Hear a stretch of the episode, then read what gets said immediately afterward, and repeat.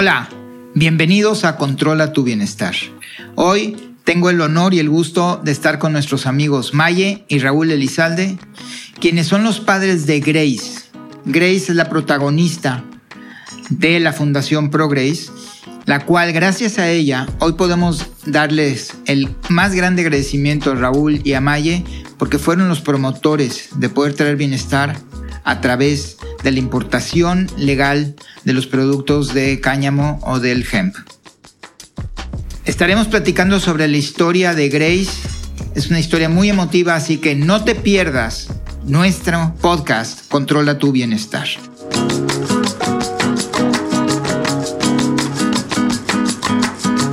Grace y Maye, muchas gracias por recibirme aquí en sus oficinas. Es para mí un verdadero honor e inspiración el poder estar con ustedes. Son una pareja admirable, lo que han logrado hacer por el beneficio de su hija, porque no nada más han logrado curar a su hija, sino gracias a ustedes, muchos niños y muchas personas tienen acceso a medicamentos naturales que les ayuda a obtener su bienestar. Bueno, muchas gracias por la invitación. Es un honor estar aquí contigo. Un saludo a todo tu auditorio y pues muy contentos de estar compartiendo la experiencia. Muchas gracias Moisés por la invitación. Yo estoy encantada de estar en este espacio y de, poder compartir con, con toda tu, eh, tu comunidad acerca de la historia de vida de Grace. Bueno, pues para qué nos retrasamos y por ellos vienen a escucharlos ustedes, ¿por qué no nos platican la historia de Grace?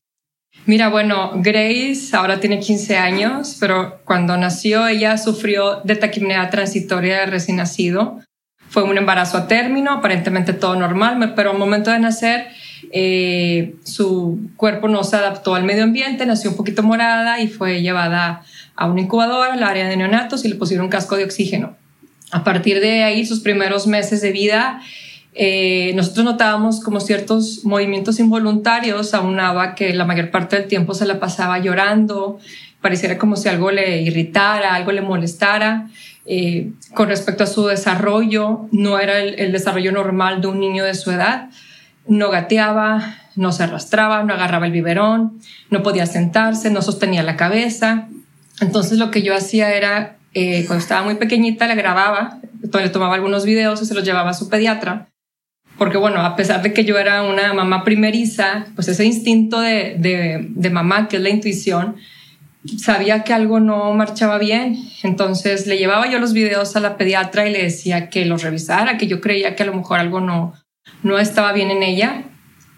Por esos movimientos involuntarios yo la, la cargaba y, y, su cabecita se golpeaba contra mi hombro. Eh, pero la doctora decía que era reflujo. Entonces le cambiaron la, leche, le daban medicamentos y así se la llevaron hasta casi los 10 meses. Cuando em, en una ocasión me tocó a mí llevarla a Jimbori, que es un centro de estimulación aquí en Monterrey, porque yo veía que realmente motrizmente no avanzaba, dije, bueno, la voy a llevar a un centro de estimulación. Y eh, estábamos en el círculo, varias mamás con los niños, y este, recuerdo perfecto que les ponían un pañuelito en la cara y era tipo picaboo se tenía que quitar el pañuelo, ¿no? Entonces Grace estaba postrada en el piso, no podía ni siquiera agarrar, o sea, no tenía la coordinación de mano y el objeto para podérselo quitar de la cara. Entonces, y la mayor parte del tiempo se la pasó dormida y llorando. Entonces yo de ahí salí llorando junto con ella porque realmente era una situación que ya me hacía cada vez más ruido. Saliendo de ahí, yo le marco a la pediatra y le digo, ¿sabes qué? Creo que esto pues no está avanzando de la mejor manera.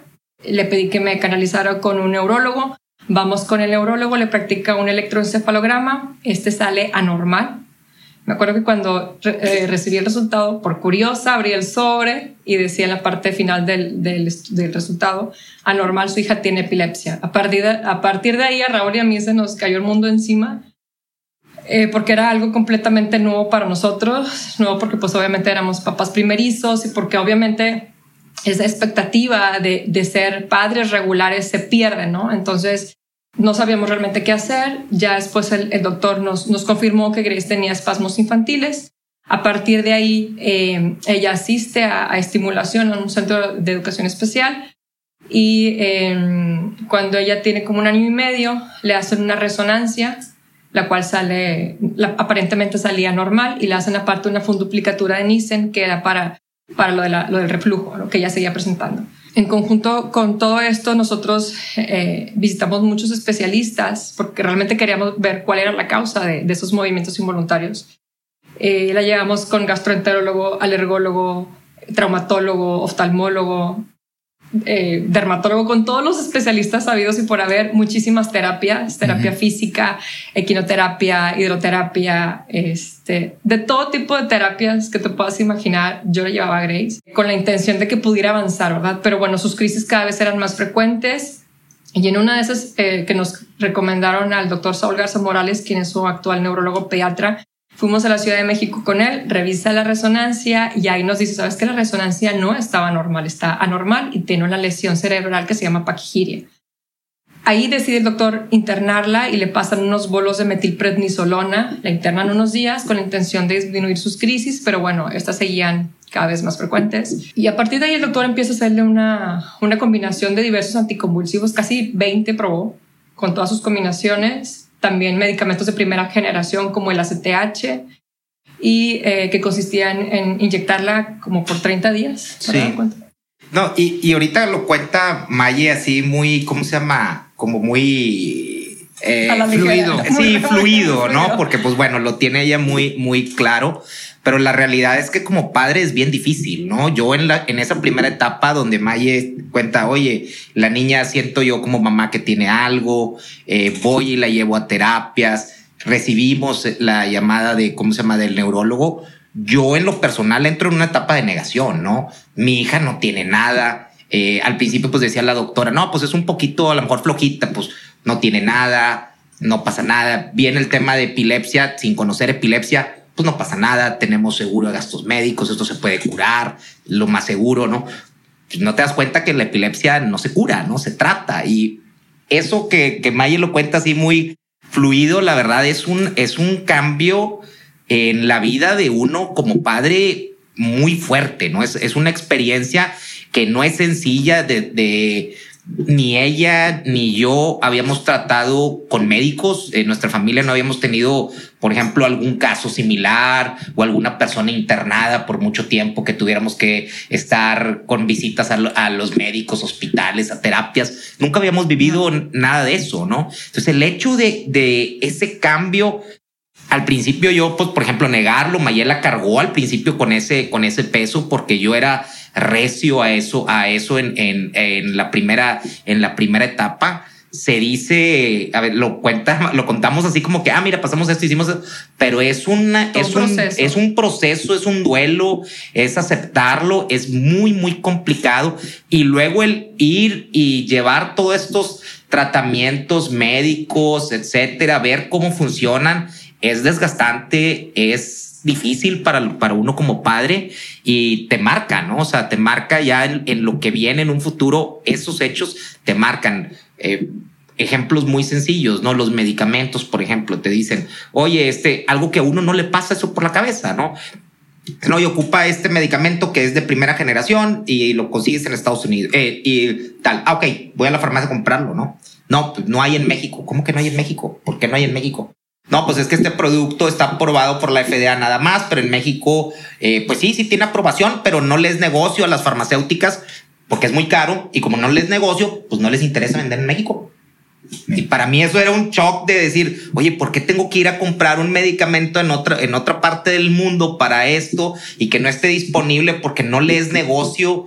Y es la realidad, ¿no? O sea, es la realidad de la, de a veces de, de las situaciones actuales que vives, ¿no? Un medicamento que en ese entonces costaba 12 mil dólares, pues a lo mejor no había ese mercado para México y decían, ¿para qué hago todo el camino si nada más voy a vender muy poco y la epilepsia es una enfermedad muy, ¿cómo se llama? Es muy, muy poco común. Exactamente. Y este producto todavía muy poco común, ¿no? Entonces, pues no hay disponible. Entonces, todos esos retos que empiezas a ver te empiezan a forjar muchas de las cosas que después eh, y creo que es por lo que hemos actuado de alguna manera, es por lo que nos ha ido esa enseñanza que, que se oye sencillo, pero que lleva mucho sufrimiento y lleva mucho aprendizaje y lleva, y lleva mucho, pues mucho dolor, ¿no? Durante ese, durante ese camino. Miren, definitivamente, no me, primero quiero felicitarlos porque, claro, como tú dices, hoy estamos hablando siete, ocho años, no, bueno, 15 años después donde les ayudó como pareja para crecer juntos. Y esto nos abre dos canales para la conversación del día de hoy. Quisiera agarrar la primera a ustedes como pareja. Puedo entender que uno como padre primerizo, que tienes todo este sueño, ya por fin decidiste, vamos a tener familia, ¿por qué a mí? Sí. ¿Y qué creen ustedes? ¿Cuáles fueron las fortalezas que ustedes tenían que les permitió como pareja sobrepasar esto? Entonces, ¿queda clara la pregunta? Sí, sí, clarísimo. Fíjate que, bueno, ahorita que mencionas eso y que mencionaba Raúl del duelo, nosotros como cuidadores, que es algo que realmente no sabes hasta que lo vives, pasas por una serie de etapas desde la negación, el duelo, este, la aceptación, ya hasta el final después de cierto tipo de etapas, porque, porque el duelo no es, no es el duelo de una pérdida física, es el duelo de, la, de perder una expectativa de ser un papá regular o de una mamá regular. Entonces, es un proceso que poco a poco se va viviendo y cada quien lo vive a su, a su manera, cada quien tiene las etapas vividas de distinta manera. Nosotros como pareja al principio sí era como que, ok, bueno, aquí está la situación de Grace, ¿qué vamos a hacer?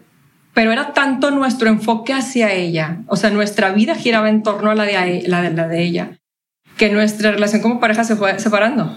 O sea, es como, ok, sí, ¿no? O sea, es como, nos vamos alejando un poquito hasta que ya surgen situaciones en las que tocas fondo y que dices, oye, ¿qué está pasando con los dos? ¿No? Porque finalmente nos vamos a tener nada más nosotros cuando ya somos grandes, cuando estemos muy viejos. Entonces, ¿qué tenemos que hacer como pareja? Entonces empezamos a retomar como esas idas de novios de todos los viernes, por ejemplo, una vez a la semana o, lo más que el mayor tiempo posible, porque después nacen nosotras, nuestras otras dos hijas. Entonces, obviamente, pues el tiempo y, la dedicación de, de, parte nuestra, pues se tiene que multiplicar.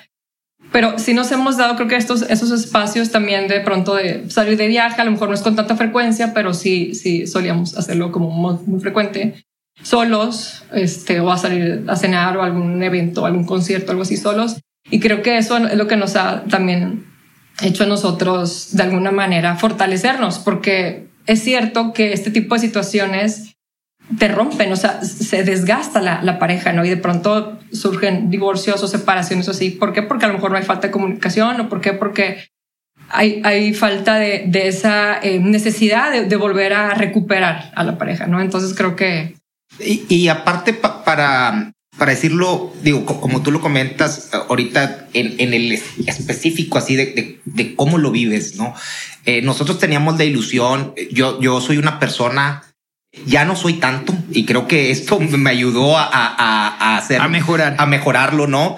Porque era una persona como que yo creía que se podía tener todo muy ordenado dentro de tu vida, no? Nos vamos a casar y, y lo planeamos, no? Pues vamos a casarnos en tal fecha y nos casamos en tal fecha. Y después de que nos casemos en esa fecha, vamos a esperarnos un periodo de un año y medio, un año ocho meses para encargar familia. Y en el mes que quisimos embarazarnos, nos embarazamos. Fue súper planeado y eh, todo. Exactamente, y nos, y nos embarazamos. Y tanto, y Grace va a nacer más o menos en tal fecha que nos gusta esta fecha para que ella nazca. Y nació en esa fecha. Y todo, ah, eh, y prácticamente yo eh, en la casa siempre era como, vamos a hacer esto y en tal fecha eh, compramos la casa y luego hacemos esto y luego vamos todo muy ordenado según nosotros, ¿verdad? A, a seguir un plan de vida, ¿no?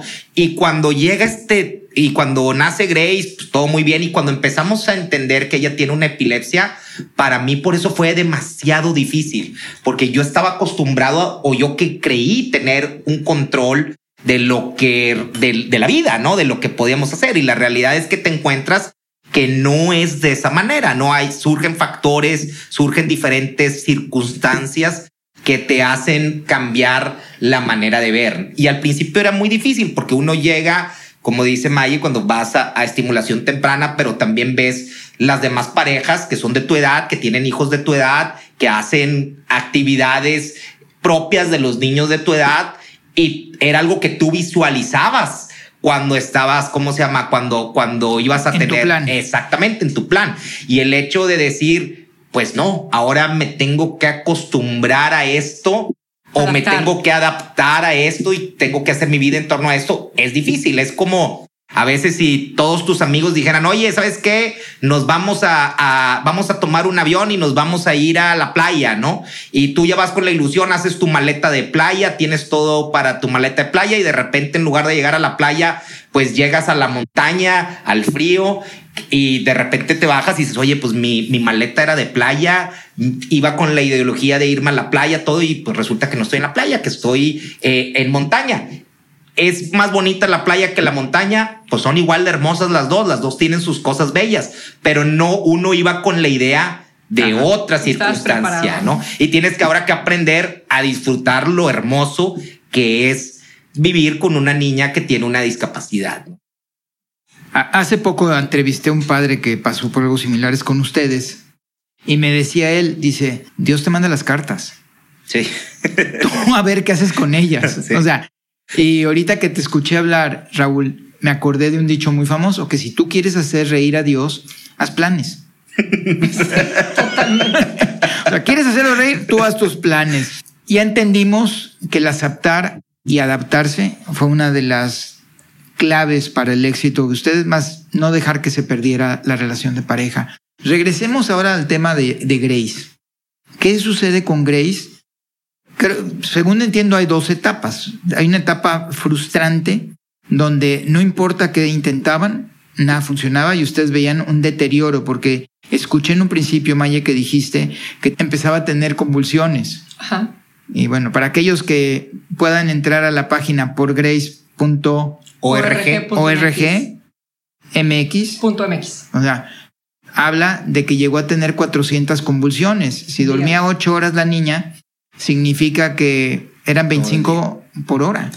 Todo el cada día. Dos cada media hora era estar las. Este, cada media hora tenía una etapa de crisis con muchas número de crisis en esa etapa pero no nada más eran, eran crisis de, eran, como decimos, de, de, todo. O sea, eran tónicas, clónicas, eh, neoclonías, head drops, todo. De todo. ¿Podrías explicar un poquito para los que no entienden estos términos? Sí. Que ustedes manejan tan coloquialmente. Sí. Mira, por ejemplo, de repente la niña podía tener crisis de ausencia. Quiere decir que de repente tú la veías y estaba ida. De cuenta que se perdía un ratito y luego regresaba.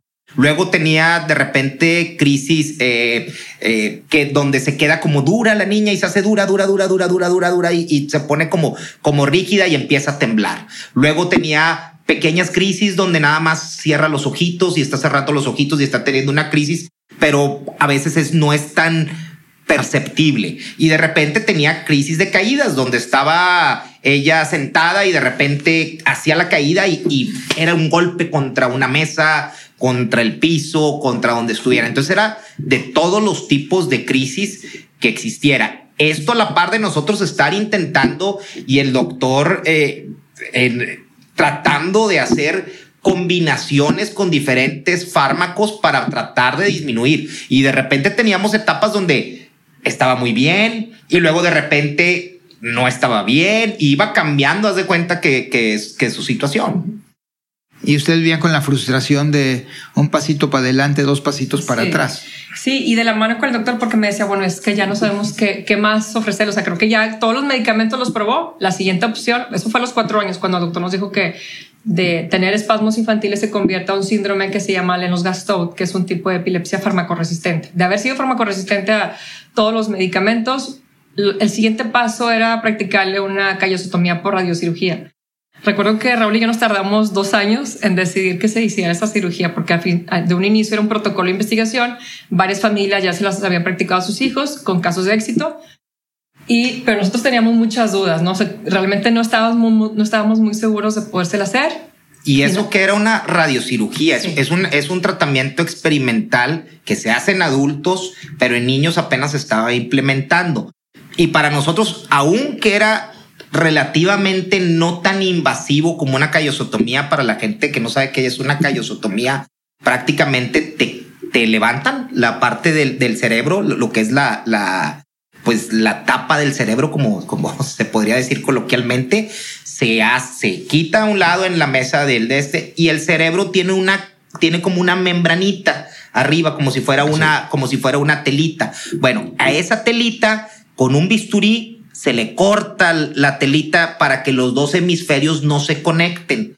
¿Por qué? Porque cuando ella tiene, tenía una epilepsia en el hemisferio, y eso se veía desde los dos años, cuando tenía una crisis en el hemisferio izquierdo, esa crisis se iba, se comunicaba hacia el hemisferio eh, derecho y se iba hacia abajo en el cuerpo y eso era lo que provocaban sobre todo los head drops, las caídas. Entonces lo que se trataba de evitar era que no que se quitara y que se curara, sino reducir el número de crisis significativamente y tratar de combatir las, las caídas eh, súbitas que son peligrosas.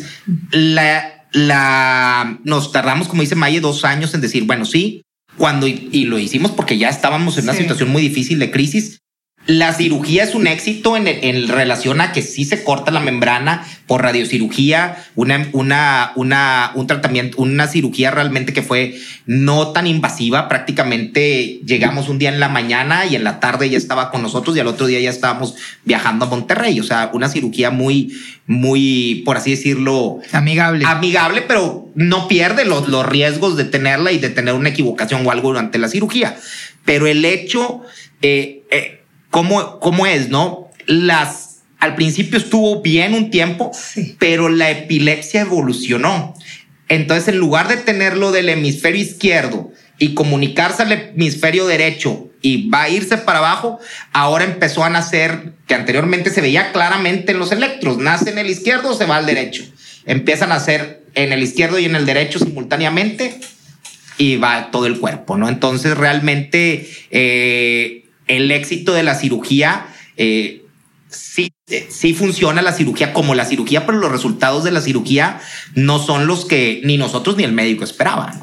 Mira, lo entendemos porque aquí estás mencionando algo bien importante. Nuestro cuerpo tiene la capacidad de reconectar y lo vemos gente que queda semiparalítica después de un accidente y cómo recupera su movilidad y, sus neuropatías empiezan a desaparecer porque en un cuerpo sano le das al cuerpo la oportunidad de irse reconectando. Aquí lamentablemente, por algún accidente, solo Dios sabrá de dónde venía el accidente, tú cortaste esa conexión, bueno, no tú, los doctores deciden tomar y se hace esa separación de los hemisferios, pero el cuerpo vuelve a encontrar la manera de intercomunicarse.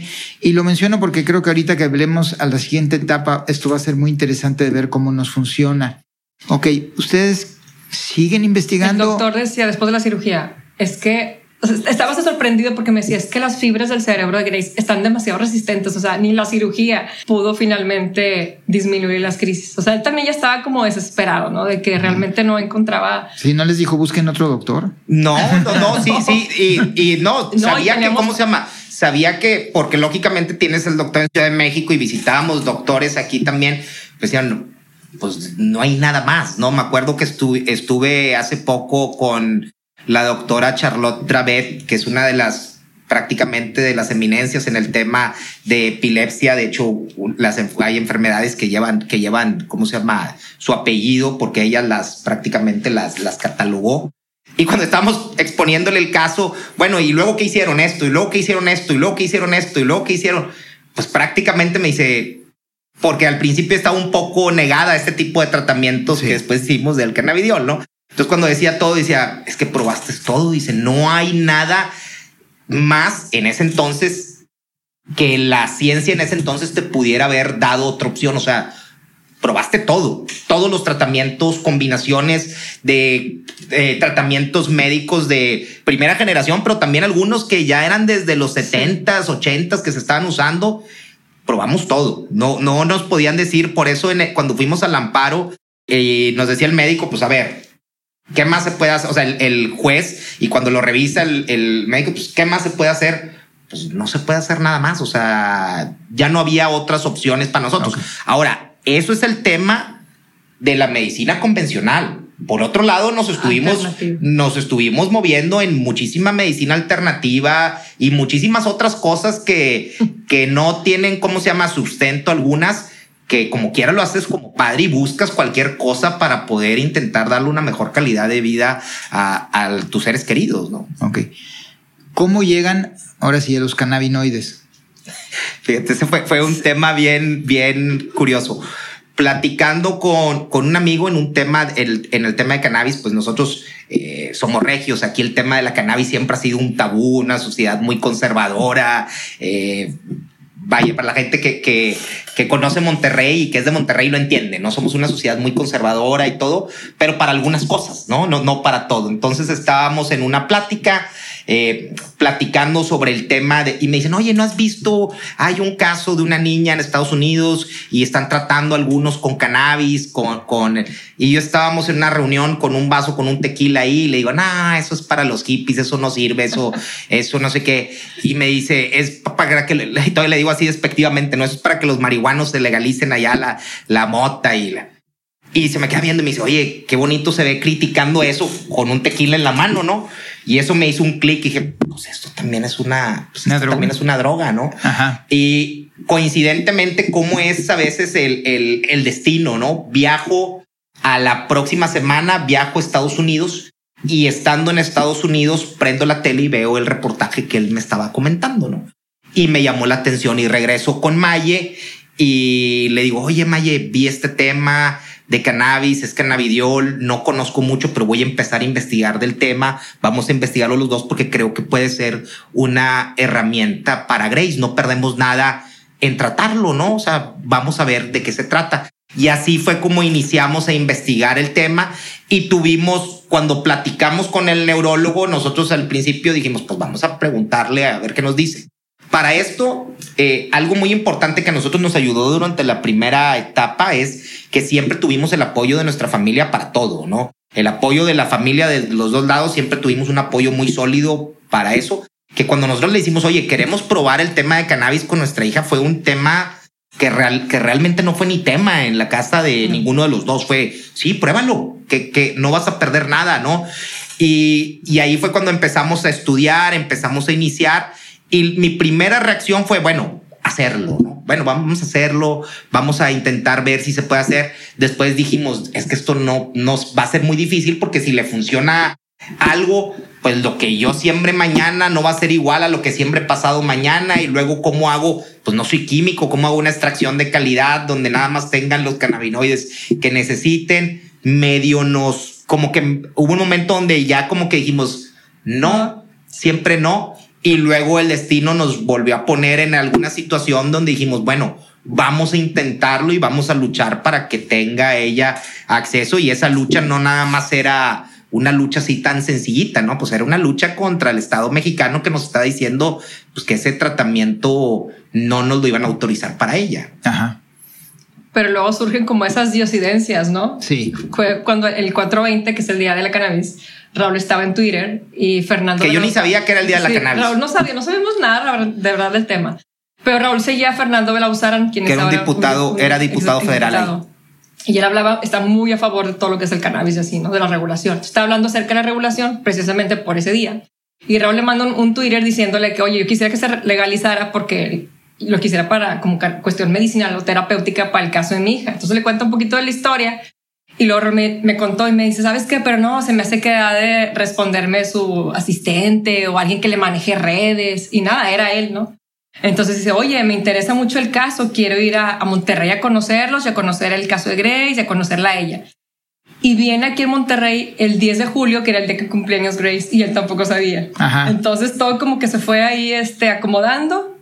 Teníamos, tenemos todavía ahí una, una caja con documentos desde que Grace nació y todos los estudios y recetas y... Que, que eso fue algo muy importante. Sí. tenía un control eh, de todo prácticamente. Y cuando nos dicen, oye, pues a lo mejor podríamos ver la manera de, de pues de hacer una, ¿cómo se llama? De, de pelear esta decisión, ¿no? De pedirles esto, dice, pero pues hay que demostrarle que tenemos todo. Bajó Mayela con un, una un baúl así, dos baúles llenos. Dijo, aquí tengo todo el historial clínico de Grace, tengo todas sus recetas médicas, tengo todas las, ¿cómo se llama? Todas las recetas médicas de los medicamentos que ha tomado, tengo todo el seguimiento, tengo historiado todo, teníamos todo prácticamente desde eh, cuándo fue la primera crisis, el primer electro, era un... Todas las libretas con los registros, una carpeta con divisiones del el alergólogo, gastroenterólogo, todas las recetas y estudios, todo. Entonces creo que fue algo que le sirvió a ellos para poder este para poder decir nosotros, sabes que si tienes elementos para poder irte a un amparo y, y tratar de buscar esto. Y me acuerdo mucho porque ya habíamos, metimos en ese entonces una carta para solicitar la importación, solicitar el tratamiento y el Consejo General de Salud me contestó algo que yo como abogado en ese momento dije, es que esta contestación me está dando la razón, o sea, de lo que está, porque ellos contestan, dicen, si bien existen estudios hoy en día con que son eh, prometedores por los resultados, aún no están autorizados. Entonces yo pensando digo, bueno, a mí no me interesa si está autorizado por la FDA o está autorizado por Cofepris o está autorizado por el que sea. Aquí me están diciendo que hay estudios con resultados alentadores. Para mí eso es más que suficiente como padre para intentar, al no tener nada más, para intentar eso.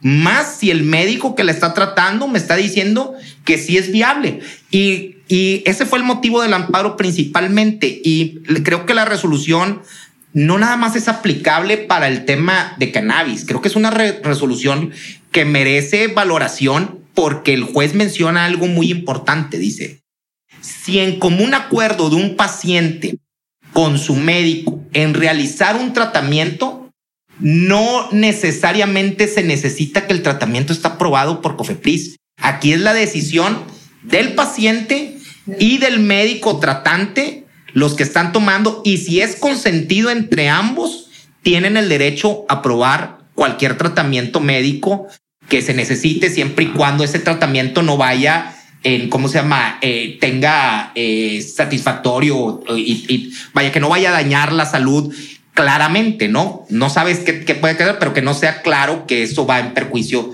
de la, ¿cómo se llama? De la salud. Pues como dijo Maya hace rato, son diosidencias. Me gustaría, lamentablemente creo que esto nos está dejando tema para seguir hablando muchas horas más, pero en respeto al tiempo de las personas que nos escuchan, me gustaría cerrar con empiezan a darle sus tratamientos y qué ha pasado desde entonces hasta hoy. El, fue el 20 de octubre del 2015 cuando Grace tomó la primera dosis de CBD y a partir de ahí eh, empezaron a disminuir sus crisis, em, su sistema inmunológico se fortaleció increíblemente, su, su, apetito también se mejoró muchísimo, el, su sueño también, porque aparte de la noche ya tenía crisis. Entonces, realmente nosotros notamos una mejoría increíble en ella, o sea, tanto para ella como nosotros como familia, porque realmente ni siquiera podíamos dormir, estar pendiente. Y creo que ha sido un cambio que ha sido maravilloso, o sea, que, que le ha cambiado tanto la vida a ella como la vida a nosotros. Y a raíz de ahí nosotros decidimos crear Fundación por Grace, en donde hemos apoyado a muchísimas familias, logramos modificar la Ley General de Salud y el Código Penal Federal. Impulsamos tres estudios eh, con el doctor Saúl Garza Morales y el doctor Carlos Aguirre sobre eh, síndrome de Lennox y esclerosis múltiple con casos de éxito.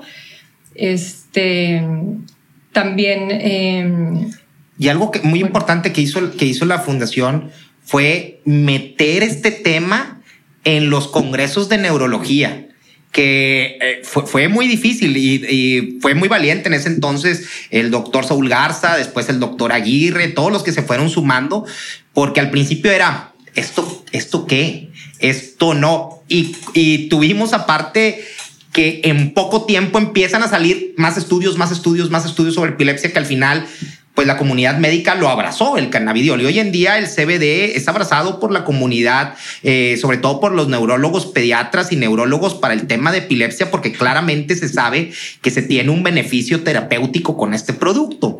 Entonces, el hecho de que al principio fue también satanizado un poquito por la comunidad médica, pero casi casi de inmediato fue aceptado por los resultados. Y era muy claro, decías, mira, aquí está, en el caso de Grace, cuando a veces tenían dudas, decías, pues no hay manera, mira, aquí está un electro que, que, que, es la herramienta que tú utilizas. Aquí está el electro cuando empezó, porque el doctor dijo, ¿sabes qué? Lo voy a tratar como si fuera un estudio clínico porque voy a tener cuestionamientos, ¿no? Adelante. Aquí está el, electro prácticamente una semana antes de que empezara a tomar el cannabidiol y aquí está el electro tres meses después. Y el electro mostraba una clara mejoría dentro de su actividad eh, cerebral. Entonces, eso unado a lo, a lo, que nosotros veíamos de disminuir crisis, mejorar, mejorar sueño, todo, pues estaba claro que estaba funcionando el tratamiento. Algo que a nosotros nos dijeron y que fue muy importante. Nos dijeron, oye, ¿y qué pasa si no funciona? Puede que no funcione. Hay un porcentaje de personas que a lo mejor no les funciona. Y dijimos, bueno, no pasa nada. Nosotros lo que queremos es que tiene el derecho a, a, a, tener el tratamiento. Si funciona o no funciona, pues bueno, lo sabremos después, pero no me puedes quitar el derecho a que ella pueda usar ese tratamiento para ver qué resultados tiene. No, pues muy emocionante su historia. Ojalá que nos den la oportunidad de revisitarlos y creo que ustedes tienen mucho más que compartir con todas las personas que nos hacen el favor de escucharnos. Dejas, dejan ustedes con pareja muchos aprendizajes sobre la mesa. Primero, no tenemos el control de lo que nos pasa por afuera, pero sí tenemos el control de cómo reaccionamos. Y nuestro bienestar va a estar basado en cómo nosotros nos vayamos a reaccionar. Como dijeron ustedes, hay que aceptar, pero hay que saber adaptarse. La tenacidad, y creo que algo que mencionaron de mucha importancia que no dejó pasar, es la importancia que hay del apoyo familiar. Y que no tuvieron que estar perdiendo energía en tratar de convencer a sus familiares, sino que al contrario hubo esta, este apoyo incondicional de toda su familia para poderlos sacar, apoyar a sacar adelante un, proyecto que se vería de un principio imposible. O sea, cuando dices pelearme contra el Estado mexicano y tú como abogado, creo que debe haber sido una frustración continua en los procesos. Y es un miedo al principio, o sea, te da un poco de temor por la frustración, pero cuando tienes a toda tu familia atrás y a la familia de los dos lados apoyando, se te hace muy, muy sencillo, ¿no? Definitivamente. Por último, algo que, dijeron al principio y que se me hizo también que quisiera reiterar es no descuidar a la pareja. Cuando mencionaron de sus viernes de novios, de todas las acciones que hicieron para poderse apoyar, para reconstruir lo que este trauma había destruido, ¿ok? Porque era un factor externo que había, que estaba afectando a una institución que se llama la pareja. No era ni culpa de Maya, ni culpa de Raúl, ni culpa de, del doctor. Era una situación, y tenían que jugar con ella. Quisiera terminar haciéndoles una pregunta. Como padres de familia, o sea, que enfrentan un trauma de este tipo, ¿qué le recomiendan a la pareja hacer? Híjole, creo que... Eh, bueno, nosotros que tenemos aparte dos niñas regulares, lo que hemos hecho es obviamente platicar con nuestras hijas acerca de la situación de Grace. Digo, a ellas les tocó vivirlo desde siempre porque pues Grace es la mayor.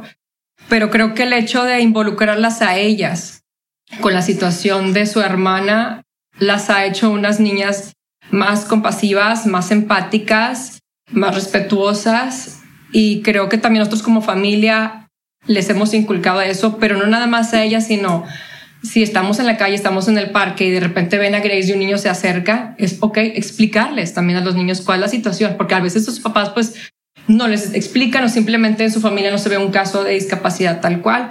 Y a veces los niños quieren saber o tienen esa curiosidad. Entonces, realmente mi trabajo, el trabajo también de Raúl, es explicarles a los, a los niños o a las personas que realmente no saben cuál es la situación por la que está pasando Grace. Yo ahorita lo que estoy haciendo en, los, en los kinder es precisamente hablarles acerca de, de la inclusión, hablar acerca de la discapacidad, porque es un término que se debe de, de, de tocar en, en todos lados. Creo que si nosotros empezamos desde los niños, con ese tipo de educación vamos a crear una sociedad mucho más inclusiva, mucho más respetuosa, mucho más empática y más compasiva. Y eso a nosotros como sociedad nos va a hacer crecer mucho más. Y como padres de familia, pues. Y yo creo que entre las parejas, tener mucha paciencia es una y mucha, mucho, eh, yo creo que lo principal es paciencia y comprensión.